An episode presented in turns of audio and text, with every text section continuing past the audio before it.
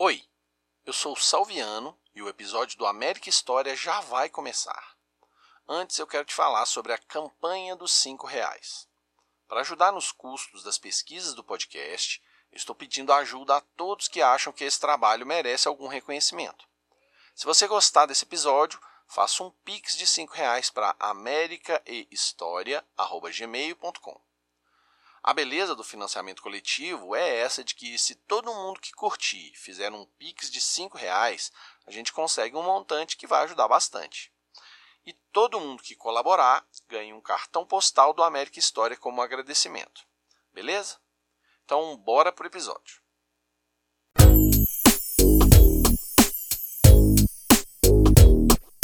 Salve, coelhada! Eu sou o Salviano e essa é a quarta temporada do América História. América e História. América e História. América e História. América e História. América História. América e História. América e História. América e História. América e História. América e História. América e História.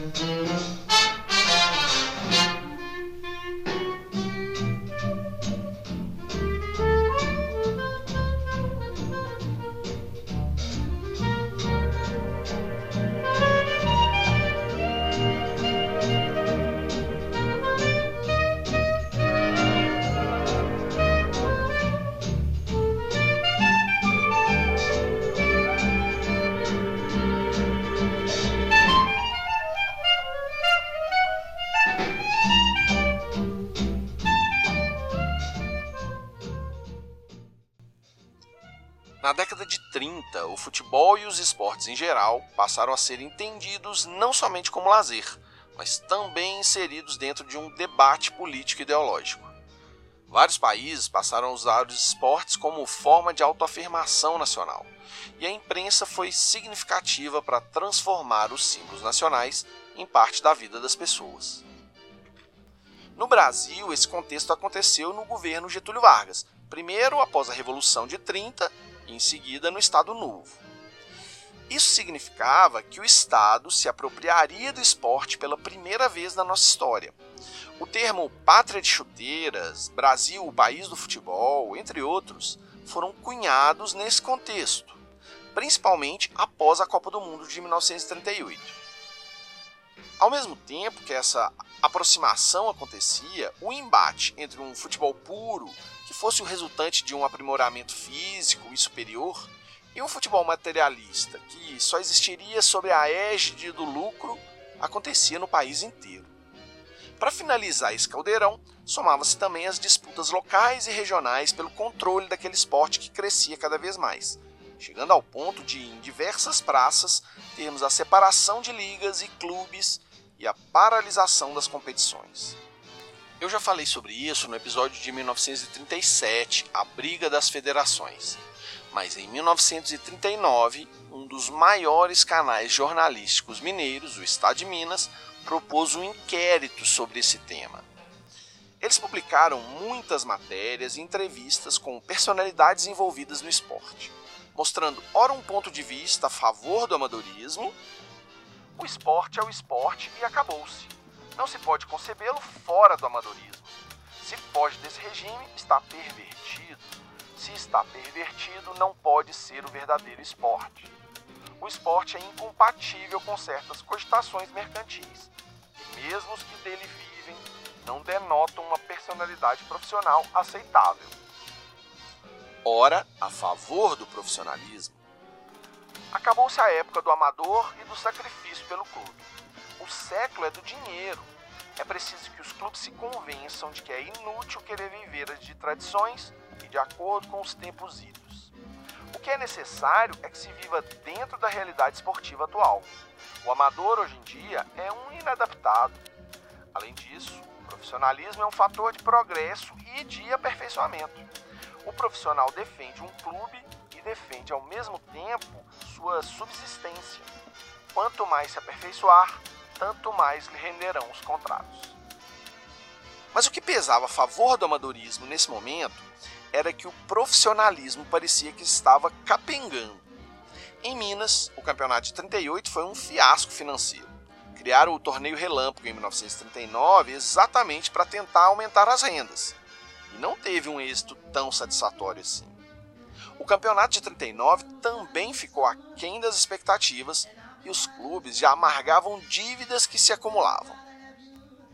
O América, que praticava um profissionalismo moderado, como dizia seu presidente Gerson de Sales Coelho, iria publicizar uma dívida de mais de 400 contos de réis nos três anos de sua gestão. A conclusão do inquérito que o Estado de Minas propôs acabaria sendo que a melhor solução era mesmo a volta ao amadorismo.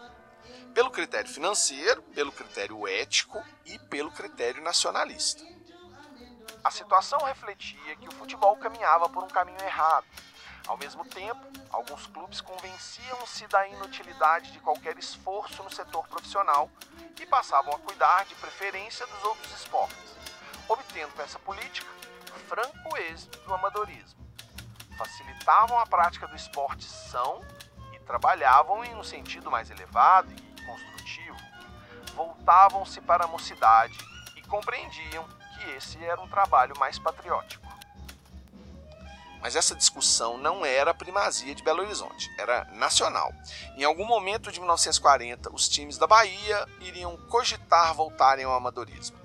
Os times de São Paulo também cogitariam e ainda iriam propor um salário médio fixo para os atletas.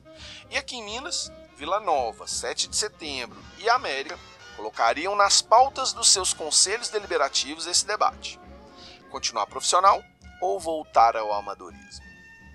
O debate dentro da América já começava em fins de fevereiro, assim que o Mineiro de 39 acabou. O Conselho Deliberativo se reuniria em 4 de março para definir essa pauta e também para anunciar a renúncia coletiva de toda a diretoria da época. Em 1 de maio, Getúlio Vargas assinou decreto que institui o salário mínimo no Brasil já a partir daquela data e com vigência de três anos. O valor do salário mínimo seria fixado a partir da realidade econômica de cada região, com 14 valores diferentes, variando de 90 mil réis no interior do Nordeste a 240 mil réis nas grandes cidades. O América começou em 1940 jogando o terceiro turno do campeonato de 39, como eu contei no mês passado. Empatamos com Palestra no dia 31 de dezembro, depois vencemos o 7 e o Vila e perdemos para o Atlético e Siderúrgica, ficando somente com o vice-campeonato. Entre esses jogos, fizemos um amistoso que eu não comentei no episódio anterior. Enfrentamos o Independiente da Argentina no dia 21 de janeiro. O Clube Platino visitava o Brasil numa excursão e enfrentou vários clubes brasileiros.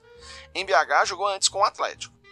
E apesar dos jornais salientarem a dignidade com que enfrentamos os hermanos, perdemos esse jogo também. Eles chegaram a fazer 3 a 0, mas com um segundo tempo de muita gana, diminuímos para 3 a 2. O América soube honrar as tradições de seu nome e do futebol mineiro. Caiu frente a um grande adversário por um score honroso revelador da equiparação de valores em choque. Brilhou o América e a ele não lhe faltarão os aplausos de quantos almejam ver cada vez mais alto o conceito do soccer montanhês. Mas depois da perda do título do Mineiro, a questão financeira do América foi duramente questionada. E aquela discussão, que no ano anterior já tinha sido ventilada, volta à tona. O profissionalismo não se sustenta. Antes mesmo do campeonato acabar, Dedão, centro médio de destaque do time, que era titular na seleção mineira, já estava vendido para o América do Rio, porque não tínhamos como competir com o que os times de lá pagavam. O técnico Ricardo Dias também saiu, mas o América ainda conseguiu renovar com alguns atletas, é, Mozart, Madureira e Mira, por exemplo, antes da próxima temporada começar. Mas em 4 de março, a reunião do Conselho Deliberativo começaria a mudar definitivamente os rumos do clube alamedino.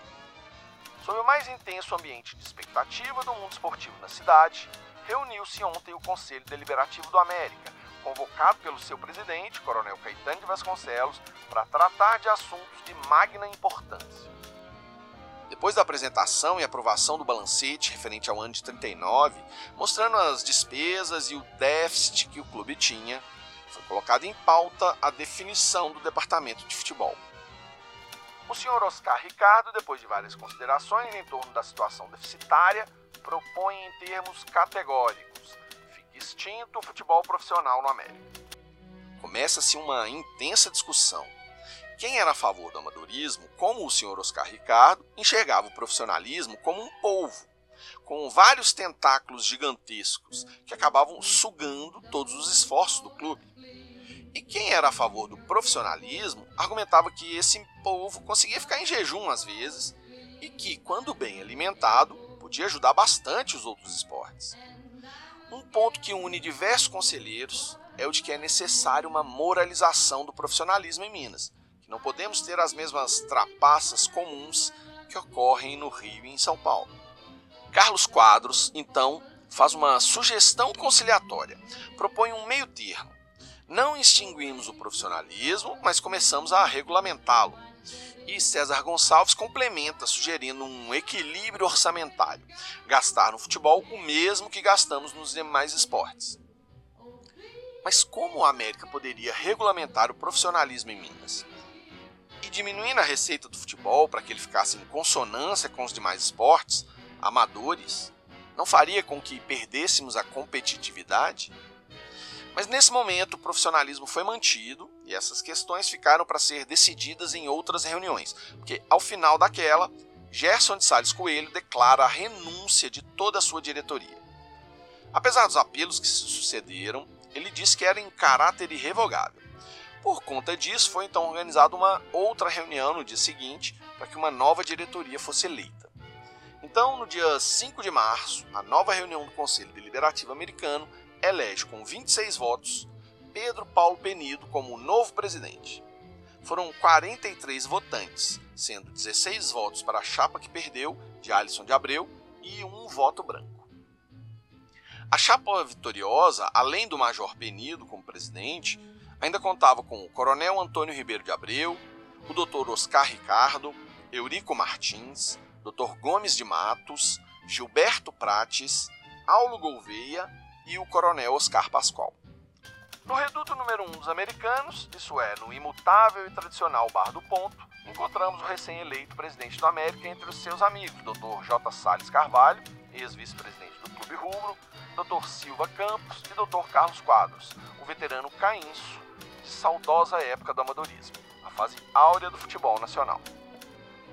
As primeiras declarações do Major Penido foram de que manteria José Vaz como técnico do vitorioso basquete americano, manteria o esportista Paulinho como subdiretor de natação e colocaria o América participante da grande prova Travessia de Minas a nado, mostrando a importância que os esportes especializados tinham no América.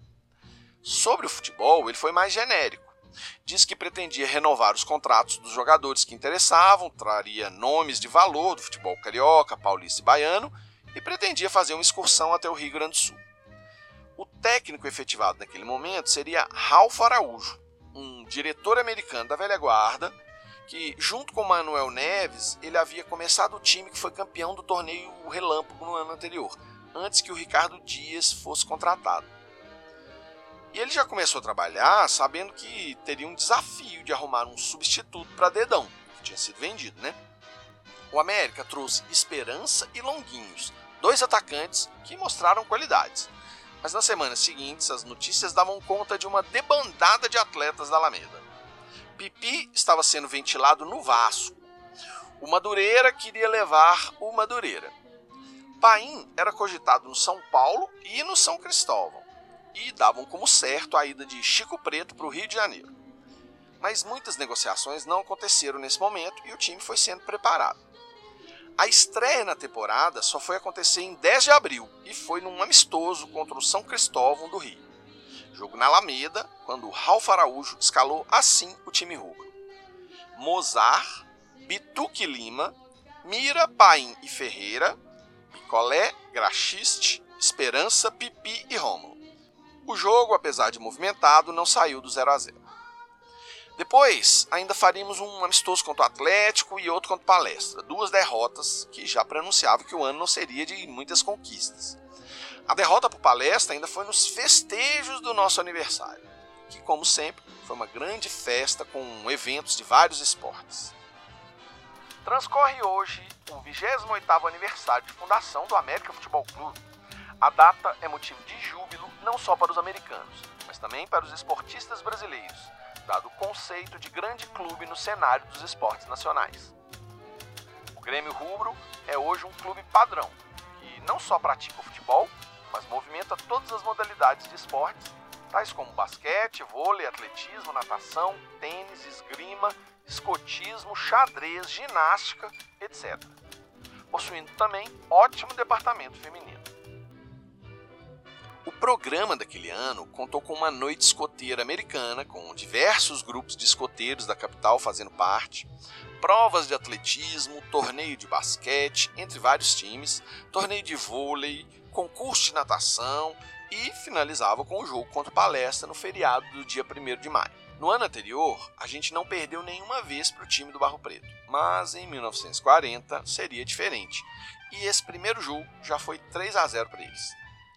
E foi com essa pré-temporada de poucos jogos e nenhuma vitória que o América ia começar o Campeonato Mineiro de 1940. A partir de 1940, os alemães iniciaram suas ofensivas pela Europa e conquistaram Noruega, Dinamarca, Bélgica, Holanda, França, Iugoslávia, Grécia, entre outros países.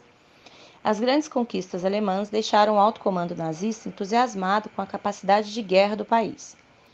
Esses avanços só foram possíveis por causa da Blitzkrieg, uma tática de guerra inovadora para a época e que coordenava ataques múltiplos de diversas forças pelo exército alemão. Movido pelo sucesso da Blitzkrieg, Adolf Hitler ordenou a realização de um ataque contra a União Soviética. Esse acontecimento mudou o destino da Segunda Guerra Mundial. Antes do campeonato começar, Chico Preto acabou saindo mesmo do clube, porque foi treinar no Rio de Janeiro, mesmo já tendo acertado com a América. O presidente Major Penido não gostou nada da escapada e já anunciou que o passe dele estava à venda. Juvenal já não teve seu contrato renovado e estava sendo cogitado em outros clubes da cidade. Não conseguindo acertar com o Vasco, Pipi acabou sendo vendido ao Palestra de São Paulo. Pipi se tornaria um jogador de nível de seleção atuando em São Paulo e só não teria mais reconhecimento porque não tivemos Copa do Mundo naqueles anos. Mas ele foi convocado para o Sul-Americano de 42, além de ser bicampeão estadual pelo futuro Palmeiras. O Campeonato Mineiro de 1940 foi planejado para começar no final de abril. E como a questão financeira era importantíssima, discutiu-se muito algumas alterações. Uma delas era que todos os jogos fossem feitos somente na capital, mas Vila e Siderúrgica obviamente se posicionaram contra e isso acabou vetado. A liga tentou cortar todo tipo de custos. Por exemplo, o pagamento dos juízes caiu pela metade, isso fez com que a arbitragem não fosse feita pelo quadro que vinha atuando, mas sim juízes que estavam nas ligas amadoras de BH. Outra mudança: na época tinham os cronometristas, que atuavam nos jogos marcando o tempo. E isso também foi cortado para diminuir os custos. Pensou-se em excluir o terceiro turno para diminuir os jogos, mas depois de muitas discussões foi mantido os três turnos. No final das contas, vocês verão que teremos somente dois turnos, mas quando o campeonato está para começar, o regulamento diz que serão três turnos, ida, volta e campo neutro. Então, dia 5 de maio, o América faz sua estreia contra o Vila Nova na Alameda. Era o segundo jogo do campeonato. No primeiro, o Palestra tinha vencido o Siderúrgico. E o América também começou muito bem. No encontro de domingo, o América, com as modificações tentadas, apareceu melhor. Falta-lhe uma coordenação eficiente para o rendimento de conjunto, mas pelos seus valores individuais, a defesa e a linha média ganharam bastante. Sua vitória foi líquida e insofismável. Fizemos 3 a 0 no Vila, com o Graxista abrindo o placar e Rômulo marcando duas vezes. A arbitragem foi muito criticada, apesar de não ter prejudicado nenhum time em especial. Com referência aos juízes novos, não estão à altura de arcar com a responsabilidade de jogos do campeonato Geraldo Toledo parecia um desinteressado por tudo. Apita tão pouco que às vezes parece não haver arbitragem, e quando apita, raras vezes acertava. Outro ponto negativo foi que esse jogo teve um público baixíssimo. E com o prejuízo, as correntes pró-amadoristas de novo falavam mais alto. A renda do jogo de domingo entre América e Vila Nova alcançou apenas a quantia de um conto e 75 mil réis. O clube rubro, que arcou com as despesas, teve um prejuízo de um conto e 200 mil. Esse fato vem demonstrar mais uma vez o fracasso dos jogos do atual campeonato entre profissionais.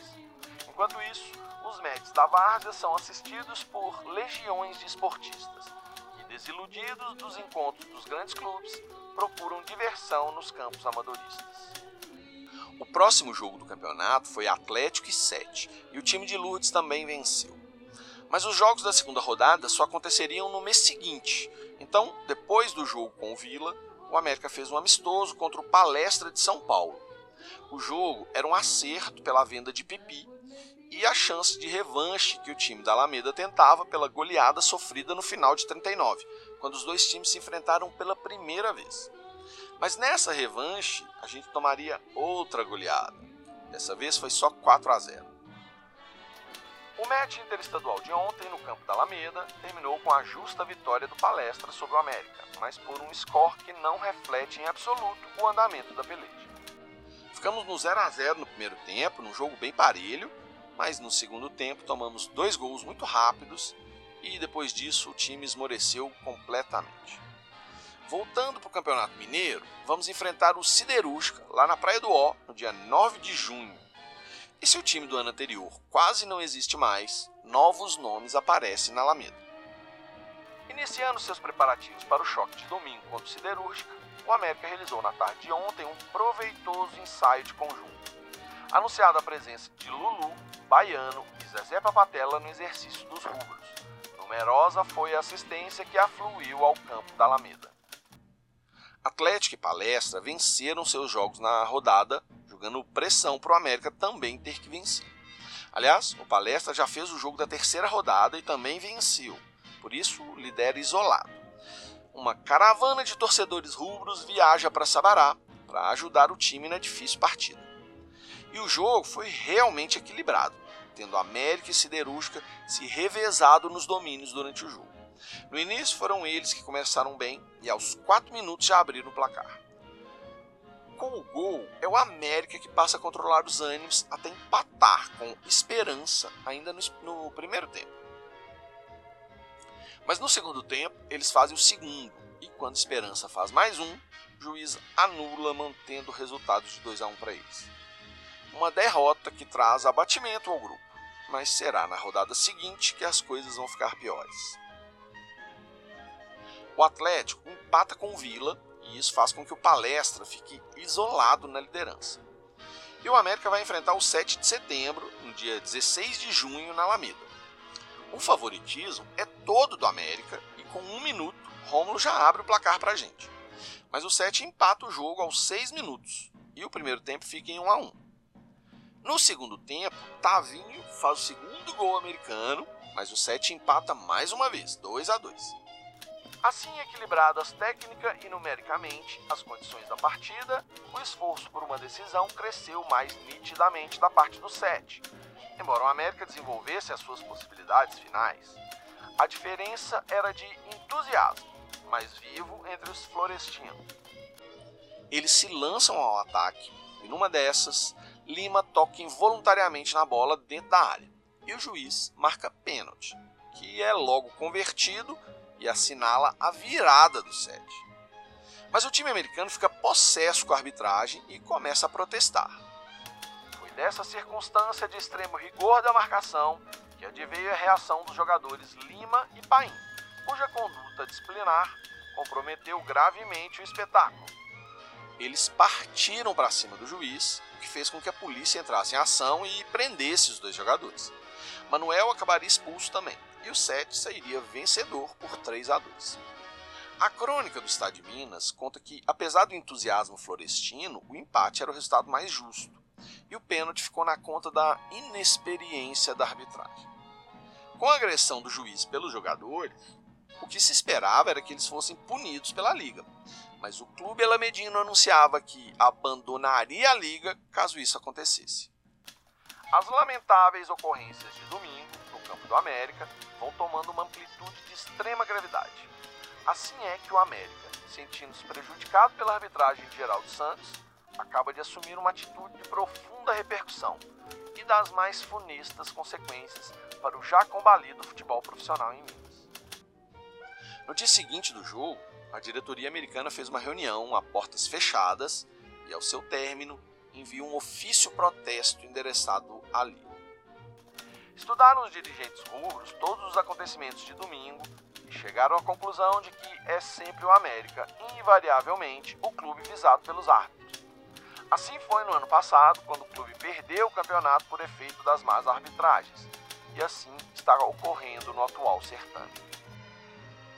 O América mostrava à liga que a atitude dos jogadores foi humana, em vista do absurdo que foi a decisão do árbitro, e por isso eles não deveriam ser punidos.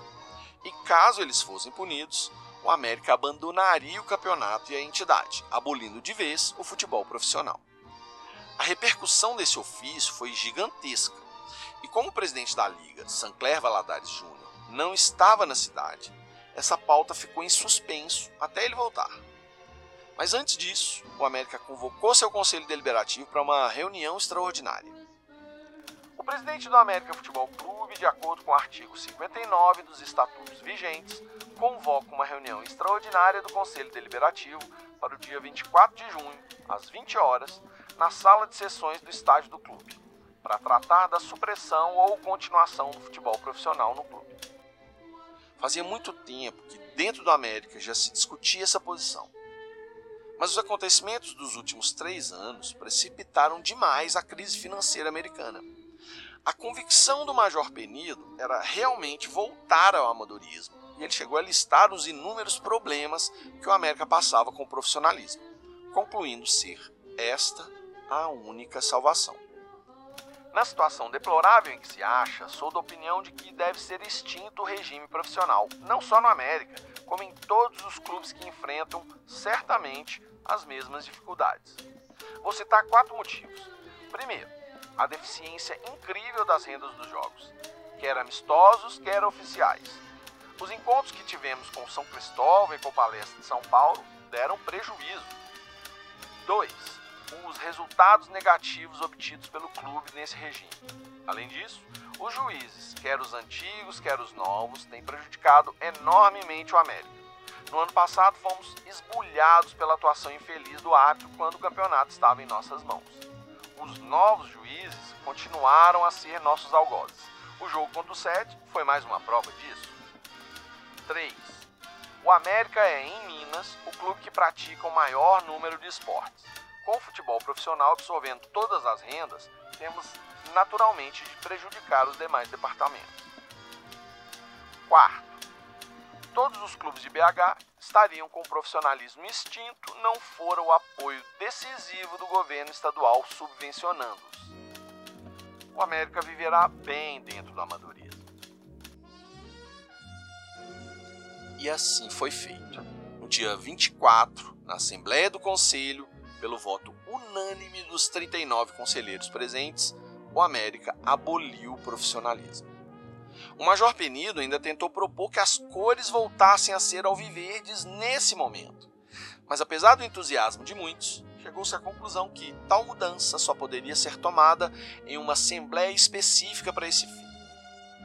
Mas apesar da decisão unânime e polêmica, o América ainda não mandaria ofício à liga informando sua situação, porque se assim o fizesse, imediatamente seus atletas teriam os passes livres. O América decidiu continuar participando da liga e jogando o campeonato, mas aos poucos venderia seus craques e tentaria convencer outros clubes a seguirem o mesmo caminho. Só então decretaria a extinção do profissional. E assim, pela primeira vez na história, o América faria o seu protesto contra o profissionalismo. Belo Horizonte tinha cerca de 214 mil habitantes no alvorecer da década de 40. A cidade se expandia continuamente para o oeste devido às vilas que haviam sido criadas anos antes e principais responsáveis por esse crescimento da malha urbana. O primeiro arranha-céu tinha sido construído em 1935 e a partir de 1940 vários outros edifícios mudariam o panorama do centro da cidade. A repercussão da notícia que o América aboliu o profissionalismo foi enorme, não só nos círculos esportivos da capital mineira, mas em todo o país. Ari Barroso, famoso compositor de aquarela do Brasil, era nessa época também locutor esportivo e aplaudiu a decisão americana. O América, tomando a atitude desassombrada que acaba de tomar, deu o primeiro grito de desespero contra um regime falso e insubsistente. Grito que, saído do coração das montanhas mineiras, há de vir correndo até chegar aos ouvidos delirantes dos presidentes cariocas, conhecedores esclarecidos de que o América Mineiro está com a razão. Ou os clubes cariocas tratam de humanizar o profissionalismo, isto é, tratam de colocá-lo nos seus devidos termos e de enquadrá-lo nas esferas de seus próprios recursos, ou então teremos para muito em breve a repetição do gesto de legítima defesa que tomou uma das agremiações mais fortes e mais gloriosas do Brasil, o América Futebol Clube de Belo Horizonte. Nas semanas seguintes, o América decidiu que faria os dois últimos jogos do turno, contra Palestra e Atlético, ainda como profissional. Após esses compromissos, faria todo o restante do campeonato com um quadro amador, o América Universitário, que teve amplo apoio das escolas de medicina e de direito da capital. O futebol não desaparecerá no América, apenas tomará outro aspecto dentro do amadorismo. Assim é que na reunião de ontem fundaram o América Universitário, os diretores do Clube Alameda, já contando com a garantia de seu pleno êxito, com elementos de valor, tais como Lulu, Pérez, Coquinho, Adibinho e outros. Foi escolhido pelo diretor desse departamento, o senhor Álvaro Maleta, que vinha exercendo o cargo de diretor de futebol profissional. O jogo contra Palestra foi no dia 30 de junho e aconteceu na Alameda. Palestra liderava o campeonato com 7 pontos, estava invicto no turno e esse era seu último jogo. O América só tinha dois pontos e ainda jogaria contra o Atlético na última rodada parada muito difícil e expectativa que eles mantivessem a liderança. Mas não foi o que aconteceu. Os rapazes da jaqueta rubra se agigantam no gramado contra o 11 mais credenciado ao título máximo do correntiano. Resistiram galhardamente e contra-atacaram com vigor e discernimento técnico para colher finalmente uma vitória de brilhante repercussão. O primeiro tempo foi somente de estudos. Nenhum dos times se arriscou demais e o placar ficou no 0 a 0. Já no segundo foi um jogo dinâmico em que tivemos cinco gols e a sensação de frisson no público, com diversos lances de perigo. Esperança substituiu o Graxista e com isso o América abre o placar com Madureira logo no início do segundo tempo. Alguns minutos depois o Palestra empata. Madureira faz o segundo num rebote de um chute de esperança. E mais uma vez, alguns minutos depois, o Palestra empata. Nesse momento de 2 a 2 Picolé entra em campo. Quando faltavam poucos minutos para o jogo acabar, todos já estavam como certo empate. Baiano arranca velozmente e marca o terceiro gol americano. Vitória sensacional do time russo. O América deu uma prova de vitalidade, de ânimo forte e, sob melhor estímulo moral, realizou uma partida colorida, de ótima classe. Enquanto Palestra, surpreendido de certo modo com o desembaraço e a visão de gol do seu adversário, reconheceu a impossibilidade de sobrepujá-lo sem embargo de oportunidades oferecidas igualmente a ambos os quintetos. A torcida sai de campo satisfeita pelo empenho do grupo principalmente pela garra mostrada frente ao time, que parecia ser o mais forte daquele ano. Mas no dia seguinte, uma notícia viria para estragar a alegria americana. O América venceu brilhantemente o Palestra no domingo último, mas apesar disso, perderá os pontos por ter incluído no time um jogador de situação irregular. Picolé, que entrou em campo no segundo tempo, não tinha feito os exames médicos obrigatórios que diziam o regulamento. E por causa desse deslize, o América perdeu os dois pontos e o Palestra manteve-se líder invicto. Os atleticanos se revoltaram, achando que o América fez de propósito, porque a vitória do América deixaria o Atlético na liderança. Mas os alamedinos disseram que não houve má fé, e sim desatenção. Esse fato ainda seria julgado pelo Tribunal da Liga, e durante alguns dias ainda especulou-se que o clube rubro seria mesmo punido ou não. Mas com a volta de Sancler Valadares ao posto de presidente da Liga, os julgamentos ocorreram e o América perdeu mesmo os pontos. Para piorar, aquele julgamento lá do jogo contra o Sete, que Paim e Lima agrediram o juiz, também foi julgado e ambos foram punidos. O América, incomodado com esses resultados, cogitou abandonar o campeonato naquele momento mesmo. Tanto que durante a semana seguinte não tivemos treino na Alameda. Major Penido parou a Alameda e já pretendia vender os passes de todos os atletas para os clubes interessados.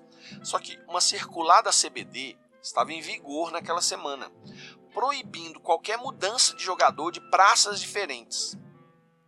O técnico da seleção, Ademar Pimenta, estava fazendo a convocação dos jogadores. E até que ele finalizasse, os atletas ficavam impossibilitados de trocar de clube. Por causa disso, o América acabou não dispensando os jogadores naquela semana e por isso, mesmo sem treinamento, foi enfrentar o Atlético no dia 14 de junho, ainda com um quadro de profissionais.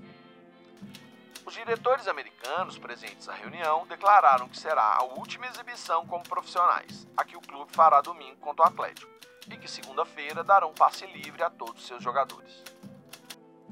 Mas alguns atletas não gostaram dessa medida e se revoltaram. Madureira e Esperança fugiram para Varginha dias antes do clássico, e o América não pôde contar com eles. Falava-se nas rodas esportivas de que outros atletas também se recusaram a entrar em campo mesmo ficando na cidade. O clássico das multidões aconteceria na cancha de Lourdes e a arbitragem tinha voltado a ser com os juízes antigos.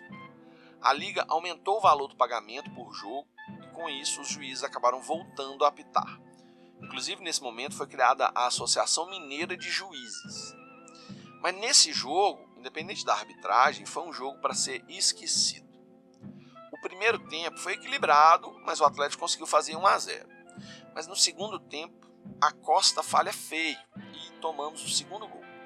Depois disso, foi uma sucessão de erros e desinteresse geral dos jogadores americanos que envergonharam a camisa rubra. Final 5 a 0 para os rivais. Com esse resultado, Atlético e Palestra estavam isolados na frente dos demais clubes.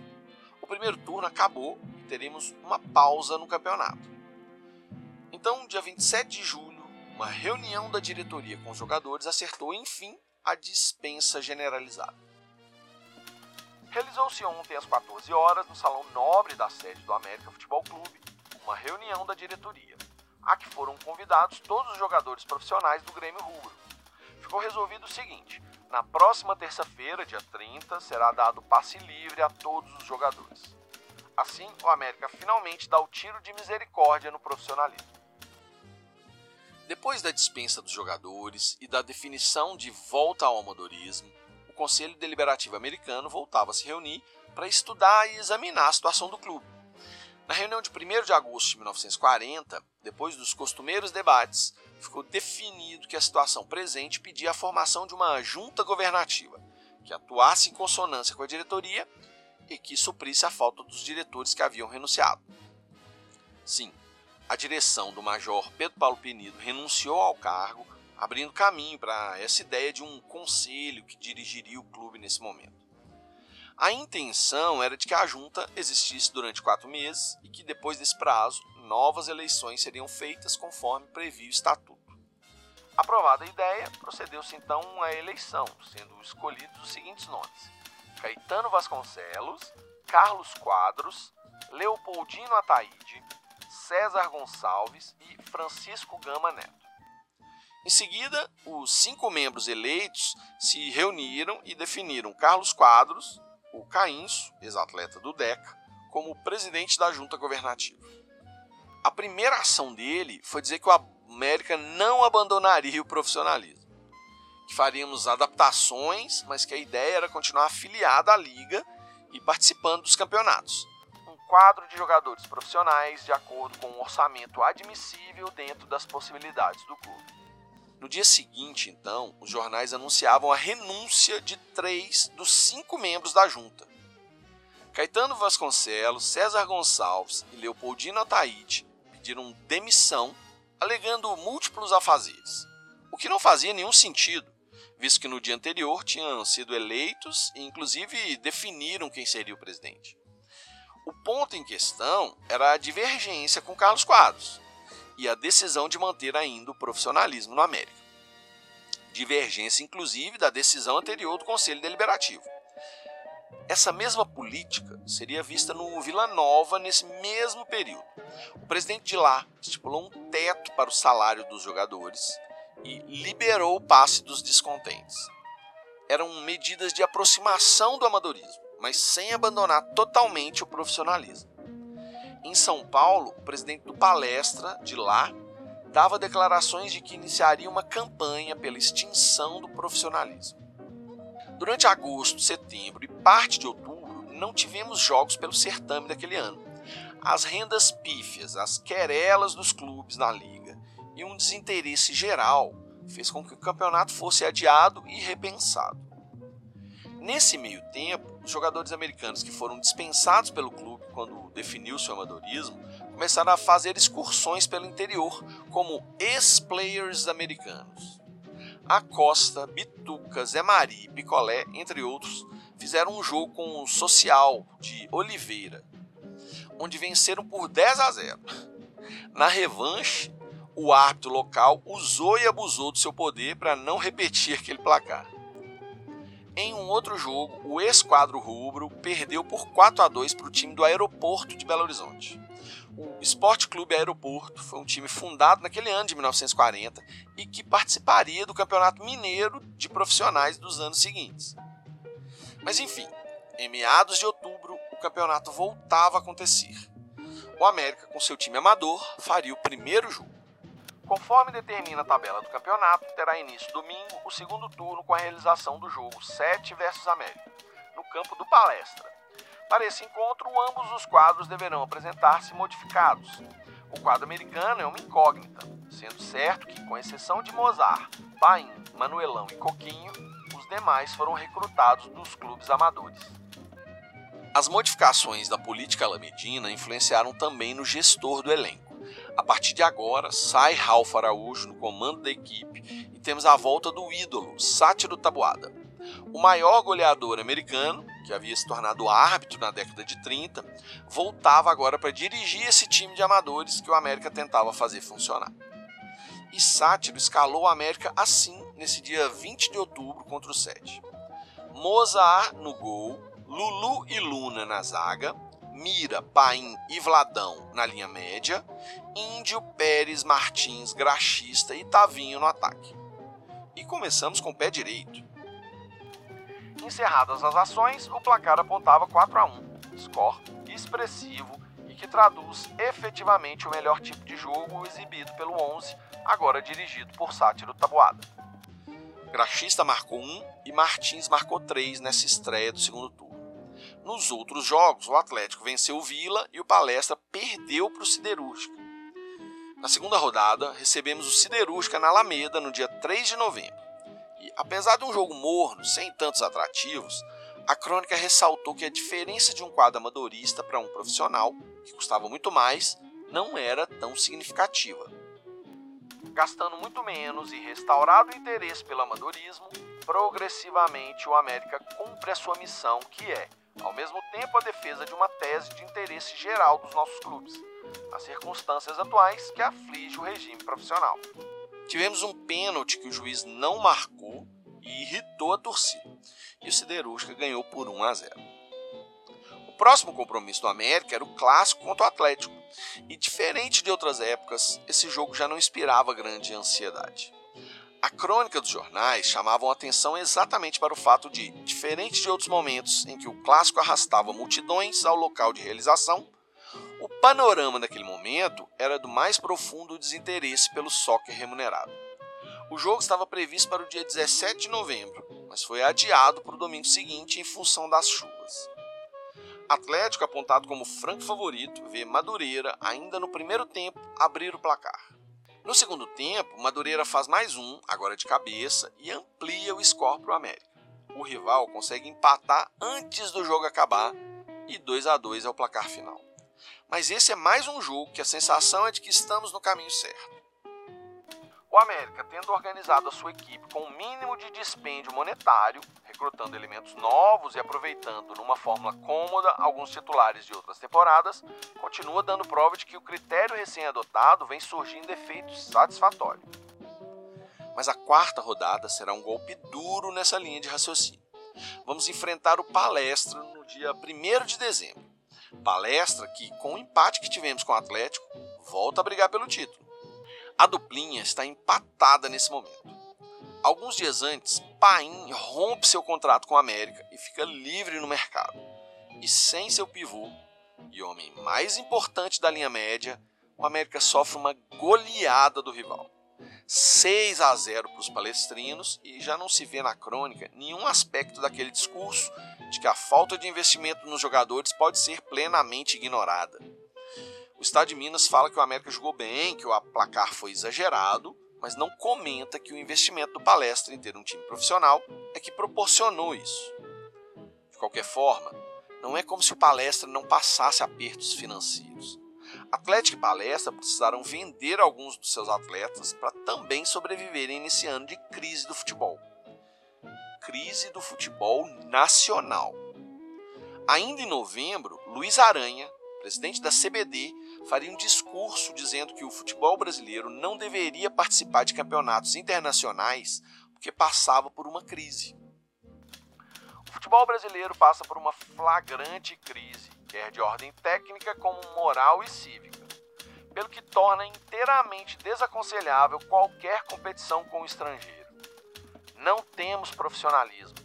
O que temos é mercantilismo dezembro, os clubes de São Paulo fazem o protesto dizendo que voltarão ao amadorismo marrom. Eles pleiteiam junto ao governo de Vargas uma diminuição dos impostos aos clubes. Cogita-se então que uma regulamentação da profissão seja estabelecida e a partir daquela data, os principais clubes paulistas estabelecem limites de ordenado mensal dos atletas, dos bichos e até da contratação de estrangeiros. Na Bahia, o Ipiranga propõe aos seus atletas que, ao invés de salários, eles teriam direito a porcentagem nas rendas dos jogos. E ainda seriam obrigados a comprar seus materiais de jogo, como chuteiras, mesa e tornozeleiras. O clube só daria a camisa e o calção.